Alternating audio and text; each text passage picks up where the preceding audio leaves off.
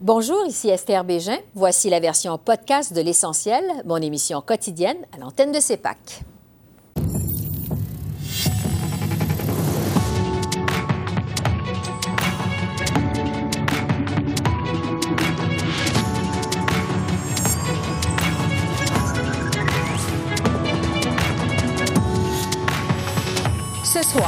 Reprise des travaux à la Chambre des communes. La colère de l'opposition contre le rapport de David Johnston ne dérougit pas. On en débat avec notre panel de députés. Ces jours d'élection provinciale en Alberta, on dresse le bilan de cette campagne électorale haute en couleur avec Frédéric Boilly. Québec et Ottawa offrent 300 millions à General Motors pour la vallée de la transition énergétique en Mauricie. Le président de la Chambre de commerce et d'industrie de Trois-Rivières, Patrick Massicotte, nous parle de l'impact de cette annonce. Bonsoir, Mesdames, Messieurs. Alors que le Parlement entreprend son dernier droit avant la pause estivale, c'est toujours le sujet de l'ingérence étrangère qui domine les travaux aux communes.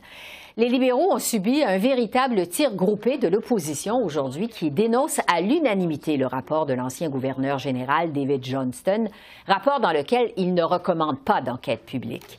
Voici un extrait des échanges. Après que Pékin s'est ingéré dans deux élections pour aider les premiers ministres, après que Pékin a ciblé plusieurs membres du Parlement avec des menaces, après que Pékin a versé 140 000 à la Fondation Trudeau afin d'influencer le premier ministre. Il a finalement nommé un rapporteur pour en enquêter. Mais c'est un autre membre de la Fondation euh, Trudeau et un ami du premier ministre qui essaie maintenant de camoufler les vérités. Va-t-il finalement congédier le rapporteur et déclencher une enquête publique?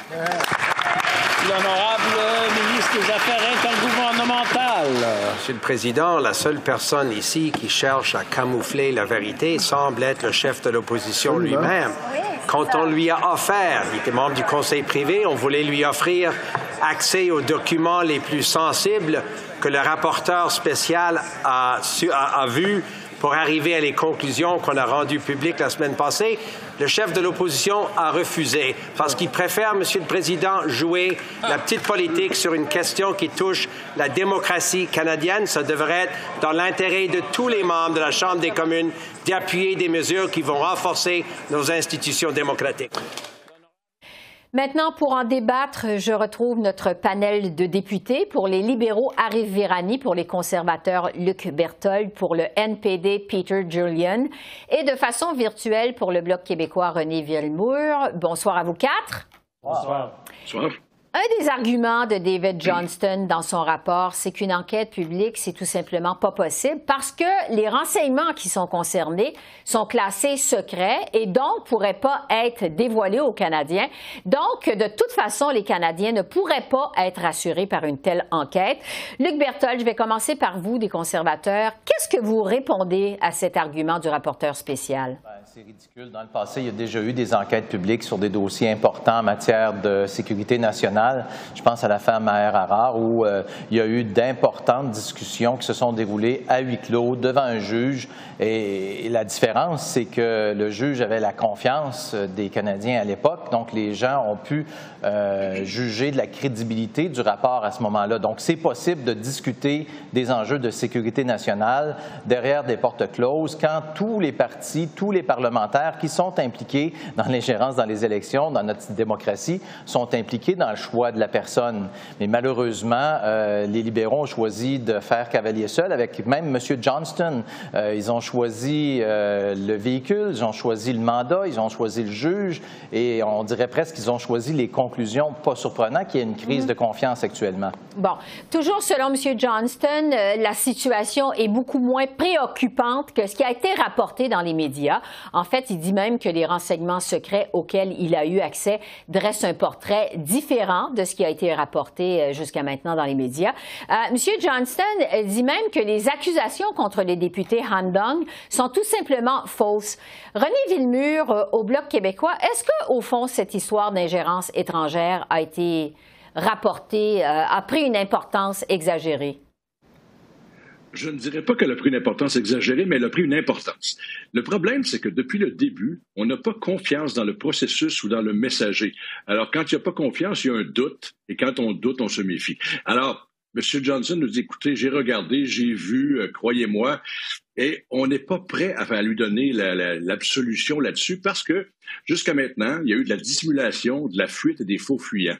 Donc, euh, je ne crois pas qu'on soit dans une euh, exagération, mais on est dans un processus où l'inaction du gouvernement face à des craintes légitimes fait enfler plus que ça ne devrait cette histoire-là. On aurait dû la régler autrement. M. Johnson n'est pas indépendant. Il est le seul à croire qu'il est indépendant pour moi, ça cause problème. Bon. Euh, Peter Jurlian, au NPD, vous continuez, on le sait, à demander une enquête publique. Mais là, demain, vous allez déposer au NPD une motion qui demande le départ de David Johnston. Pourquoi au juste? Mais là, la motion du MPD demande, dans notre journée d'opposition, demande trois choses. D'abord, qu'on fasse une enquête publique euh, au plus sacrant.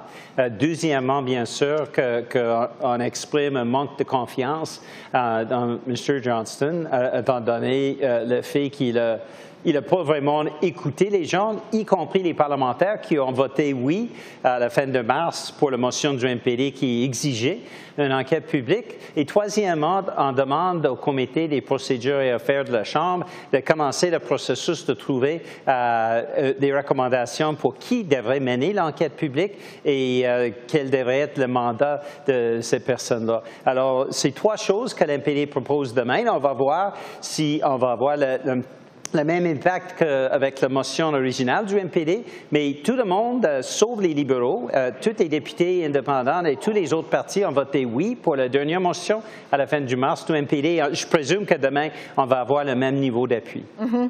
Arif Virani, des libéraux, vous venez d'entendre vos collègues sur la nécessité d'une enquête publique. Qu'est-ce que vous pensez d'abord de cette demande du NPD de départ de David Johnston?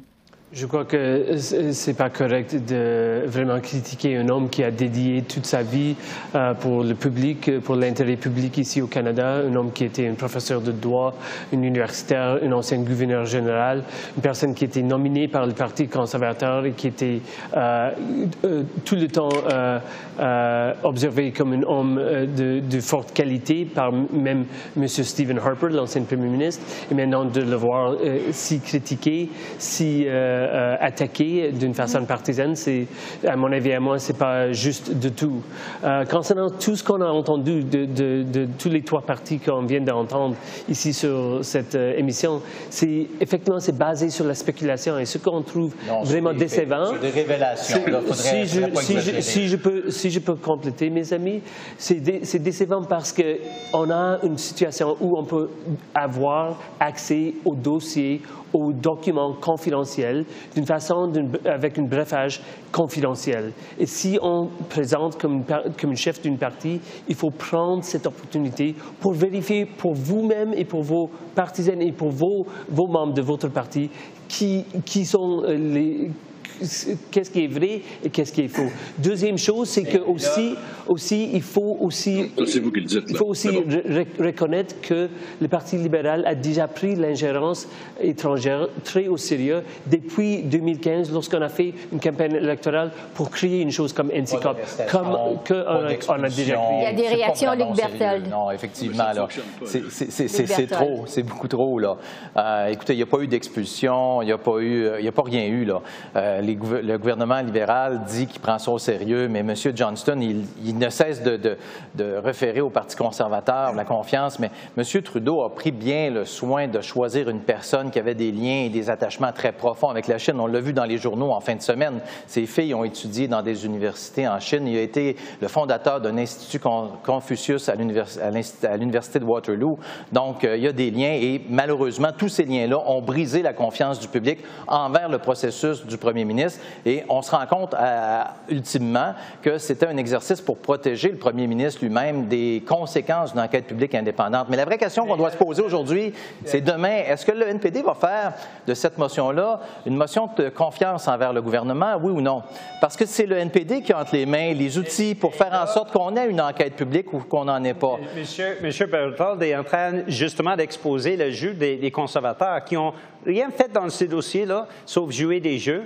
Euh, Jagmeet Singh est le seul chef politique qui va suivre euh, et apprendre tous ces éléments-là. Il fait l'écran de sécurité pour comprendre le dossier. Les, deux autres, le Bloc québécois et le Parti conservateur, refusent d'avoir les informations qui sont importantes. Puis en plus, qu'est-ce qu'on dit? Euh, euh, et c'est le, le, contraire des conservateurs et du Bloc québécois qui ont attaqué, lancé des attaques personnelles contre M. Johnston. et il faut dire, les conservateurs ont justement euh, engagé M. Johnston dans le passé. Nous, qu'est-ce qu'on dit? C'est qu'on n'est pas d'accord avec les conclusions de M. Johnston. Euh, on ne reproche pas un niveau personnel. On dit simplement qu'on n'est pas d'accord, qu'il n'a pas pris en considération le vote de la Chambre des communes qui, qui a été suite au, MPD, justement. Et pour cette raison-là, il nous faut une enquête publique au plus sacrante. C'est normal et c'est le proche adulte du MPD. Bon, René Villemur, il nous reste 30 euh, Il y a deux éléments qu'il faut regarder. On ne critique pas M. Johnson pour son passé, on le critique pour son présent. C'est la première des choses. Et deuxièmement, le problème qu'il y a, c'est que si nous, on refuse d'aller voir l'information confidentielle parce qu'on ne veut pas être pris avec un, vœu de silence à perpétuité, qu'allez-vous faire, M. Julian, si votre chef découvre quelque chose d'inadmissible, qu'il en parle à, à vos amis libéraux et qu'ils ne font rien? Qu'allez-vous faire à ce moment-là? Alors, euh, c'est une super bonne question. Comme on a déjà dit, euh, on va suivre, on va apprendre des choses et on va insister sur une enquête publique. Puis le, gouvernement a justement l'obligation, l'obligation de mettre en place cette enquête publique. Alors nous, on va continuer à travailler. On va pas jouer des jeux comme M. Poliev, qui, qui agit comme un enfant, un enfant terrible. M. Poliev est vraiment C'est tout le temps qu'on a. Madame Bégin, juste pour, pour inclure, si on veut vraiment vérifier si les, conclusions de M. Johnson sont correctes, il faut avoir un brefage. Merci à vous quatre. On aura certainement l'occasion de s'en reparler. C'est tout le temps qu'on a. Merci, bonne soirée. Bonne soirée. Au revoir. Au revoir.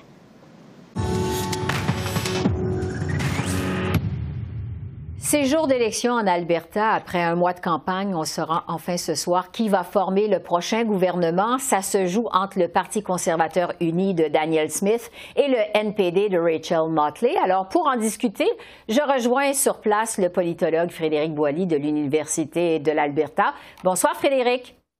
Bonsoir.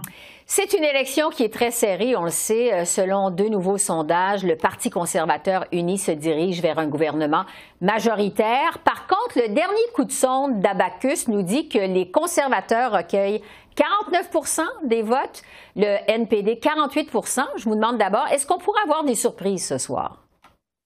Oui, des surprises sont encore possibles parce que même les sondages qui montrent les conservateurs unis en avance, euh, lorsqu'on va un peu plus dans le détail, et dans le détail, ça veut dire de regarder surtout du côté de Calgary, on s'aperçoit que parfois c'est même très serré euh, et euh, à tel point que on a presque une égalité statistique par conséquent, ça va se jouer du côté de Calgary euh, de circonscription en circonscription euh, et euh, les moindres pourcentages pourraient favoriser une formation ou l'autre dans certaines circonscriptions, surtout que une autre donnée absolument intéressante dans tous les sondages, c'est que les tiers partis sont pratiquement disparus de la carte.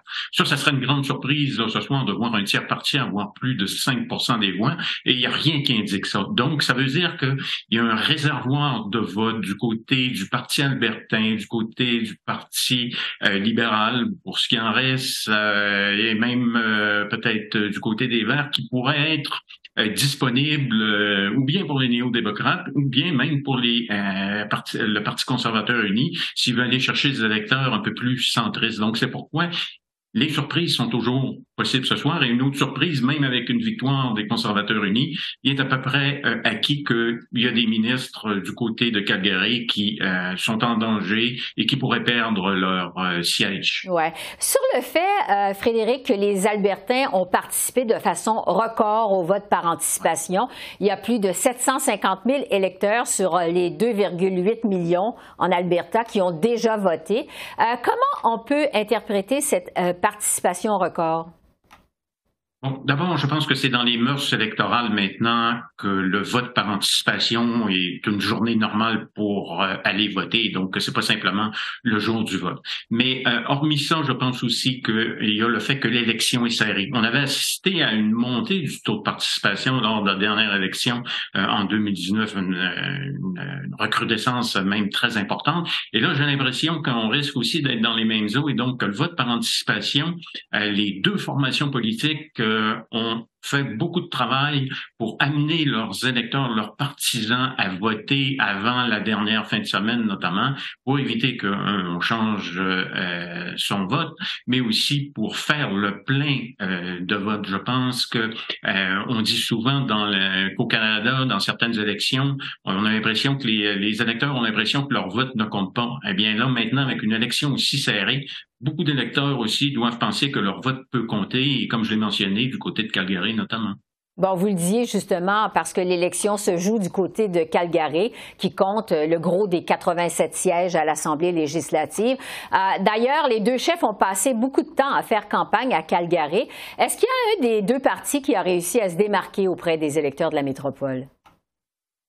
Si on en croit les sondages, justement, euh, c'est encore euh, une question euh, qui demande à être répondue avec le vote de ce soir. C'est-à-dire que c'est pas tout à fait clair que les conservateurs unis sont parvenus à imposer l'idée que l'élection se joint euh, sur les questions économiques, se jouer sur la question aussi euh, de euh, l'aréna que les conservateurs unis veulent appuyer avec la construction. On a mis 300, 330 millions là, sur la table, alors que les néo-démocrates, eux aussi, veulent revitaliser le centre-ville. Mais les néo-démocrates, leur campagne étant davantage basée sur la figure même de Daniel Smith, c'est-à-dire comme figure repoussoire. Est-ce qu'ils sont parvenus à imposer cette thématique de campagne-là sur euh, auprès des euh, électeurs conservateurs un peu plus progressistes, euh, comme il y en a beaucoup du côté de Calgary?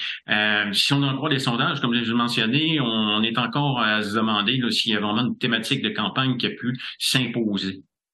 Pendant la campagne électorale, il y a eu, on le sait, les feux de forêt qui ont ravagé la province. Daniel Smith, d'ailleurs, a dû s'absenter à cause de ces feux de forêt. Euh, qu'est-ce que vous avez pensé de la stratégie de campagne de Daniel Smith? Elle qui est abonnée à la controverse, est-ce qu'elle a réussi à s'en sortir sans trop de controverse, justement?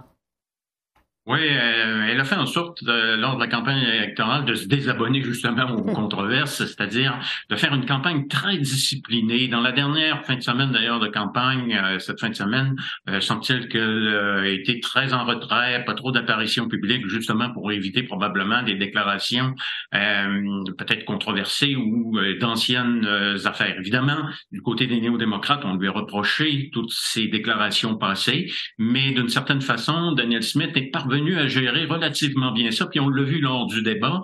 Euh, Sean Notley n'a pas été en mesure de vraiment euh, mettre à mal euh, Daniel Smith, euh, alors même que le jour du débat, il y avait un rapport de la commissaire à l'éthique qui était plutôt dévastateur pour Daniel Smith, mais il semble que ça ne l'ait pas trop écorché. Oui, parce que justement, euh, sur la campagne de Rachel Motley, euh, sans surprise, euh, le NPD a passé la campagne à remettre en question la capacité de Daniel Smith à diriger l'Alberta. Est-ce que vous diriez que ça a été une stratégie payante pour le NPD?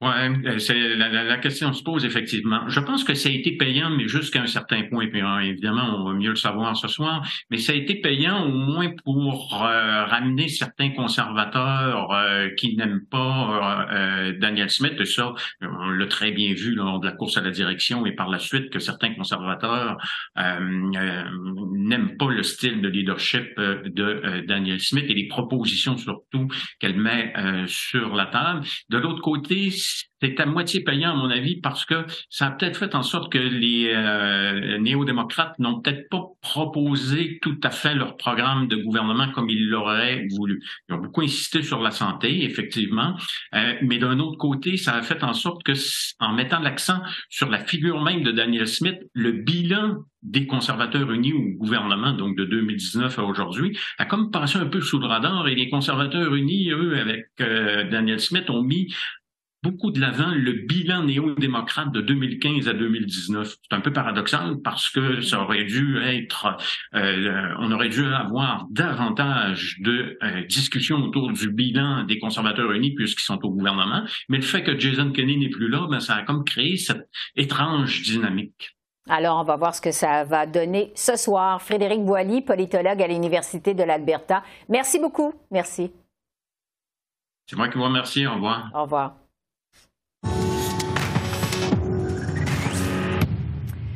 Québec et Ottawa offrent 300 millions de dollars à General Motors pour le développement d'une filière québécoise des batteries.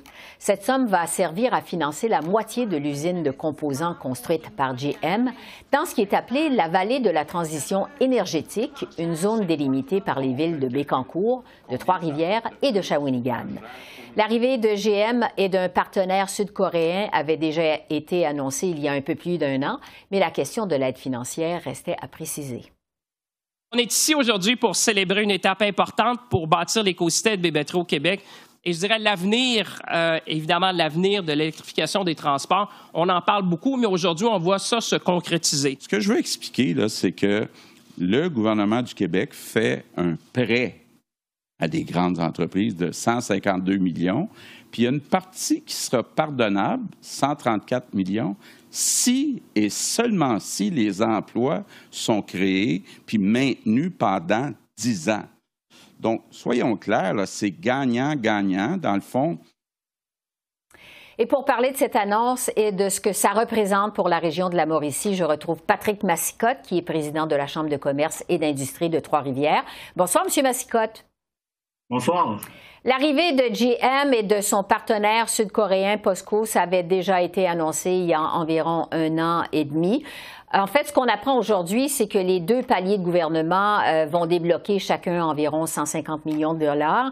Je vous demanderais d'abord à quoi ça va servir l'argent exactement? En fait, c'est des investissements majeurs qui vont être faits dans, à Bécancourt même. Donc, une usine euh, qui, qui cadre euh, tout simplement dans la vallée de transition énergétique qui a été annoncée aujourd'hui même. Donc, euh, c'est la création quand même de 200 emplois qui va se faire en région avec cette nouvelle usine-là. C'est une annonce très importante qui, s'inscrit dans une séquence d'annonces qui va se faire au cours des prochains mois. Euh, lorsqu'on pense à la vallée de transition énergétique, euh, à la base, là, c'est, c'est, trois points importants. Donc, l'électrification des transports, on pense à la filière batterie et la production d'hydrogène vert. Mm-hmm. Donc, euh, il va y avoir des grandes industries qui vont venir s'intégrer dans cette nouvel écosystème-là. Donc, on est en train, tranquillement pas vite, de positionner la Mauricie et le centre du Québec comme un, un leader euh, à l'échelle mondiale. Oui, parce que, comme vous le dites, c'est une étape finalement euh, qu'on annonce aujourd'hui. On sait que le gouvernement du Québec veut établir ce qu'on appelle, et vous en parliez il y a un instant, la vallée de la transition énergétique, qui est une zone d'innovation délimitée par les villes de Pécancourt, de Trois-Rivières et de Shawinigan. Euh, Qu'est-ce que ça veut dire pour une région comme la qui, comme on le sait, dans le passé a été l'une des régions les plus affectées par les problèmes de chômage, je dirais des problèmes chroniques au Québec?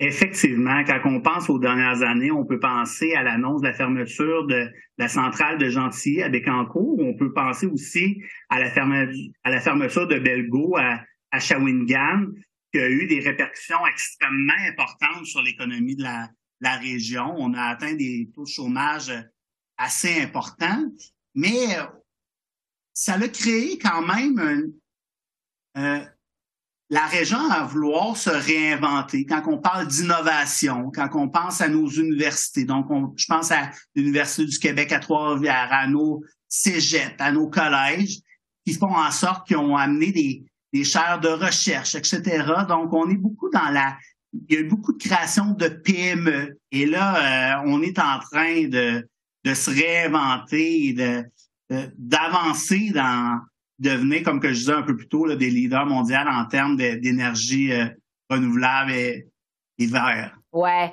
Euh, dans le cadre de cette vallée de la transition énergétique, il y a donc d'autres investissements à venir. On s'attend donc à une certaine effervescence dans votre région. Euh, votre région va devenir euh, plus attractive. Qu'est-ce que ça pose comme enjeu pour Trois-Rivières? En fait, pour toute la région, le premier enjeu principal, je dirais, c'est la main-d'œuvre. On ne fait pas de cachette qu'on est en pénurie de main-d'œuvre à l'heure mm-hmm. actuelle. Donc, nos entreprises présentement veulent pas euh, que, leurs employés puissent quitter pour ces grandes infrastructures-là. Donc, ça va appeler à, euh, nos entreprises d'innover, s'organiser, d'être le plus... Euh, quand on parle d'automatisation, quand on parle de robotisation, donc on doit être efficace et on doit innover aussi dans notre façon de gérer notre personnel.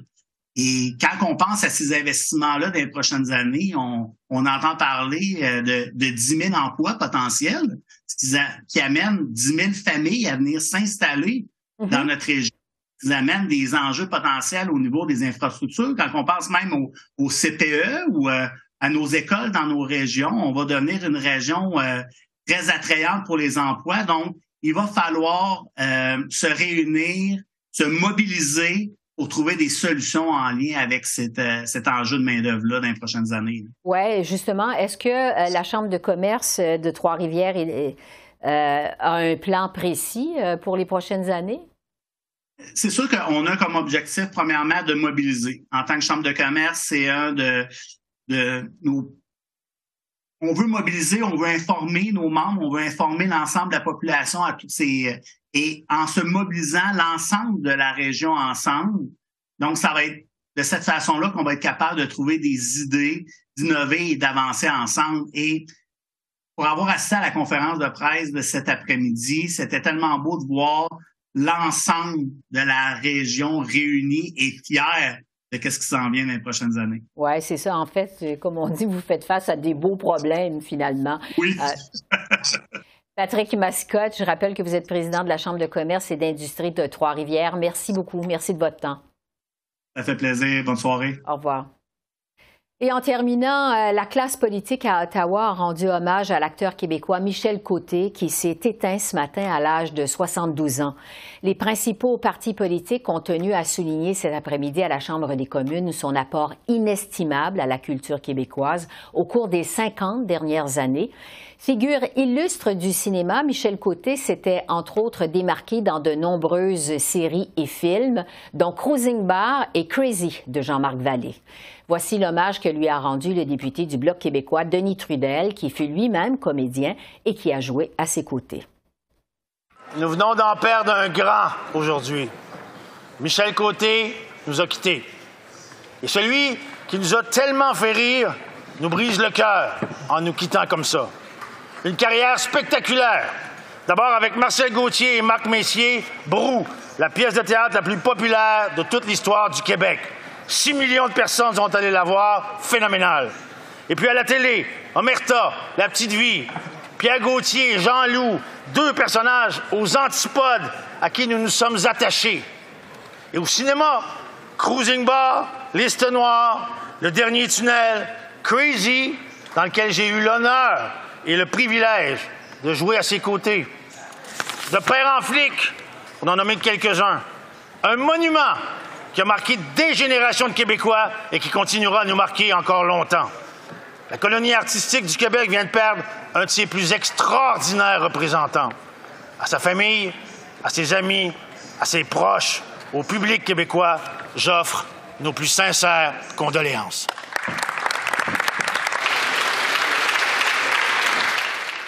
Alors voilà, c'est comme ça qu'on a vu l'essentiel de l'actualité de ce lundi 29 mai sur la colline parlementaire à Ottawa. Esther Bégin qui vous remercie d'être à l'antenne de CEPAC, la chaîne d'affaires publiques par câble. Je vous souhaite une excellente fin de soirée et je vous dis à demain. Au revoir.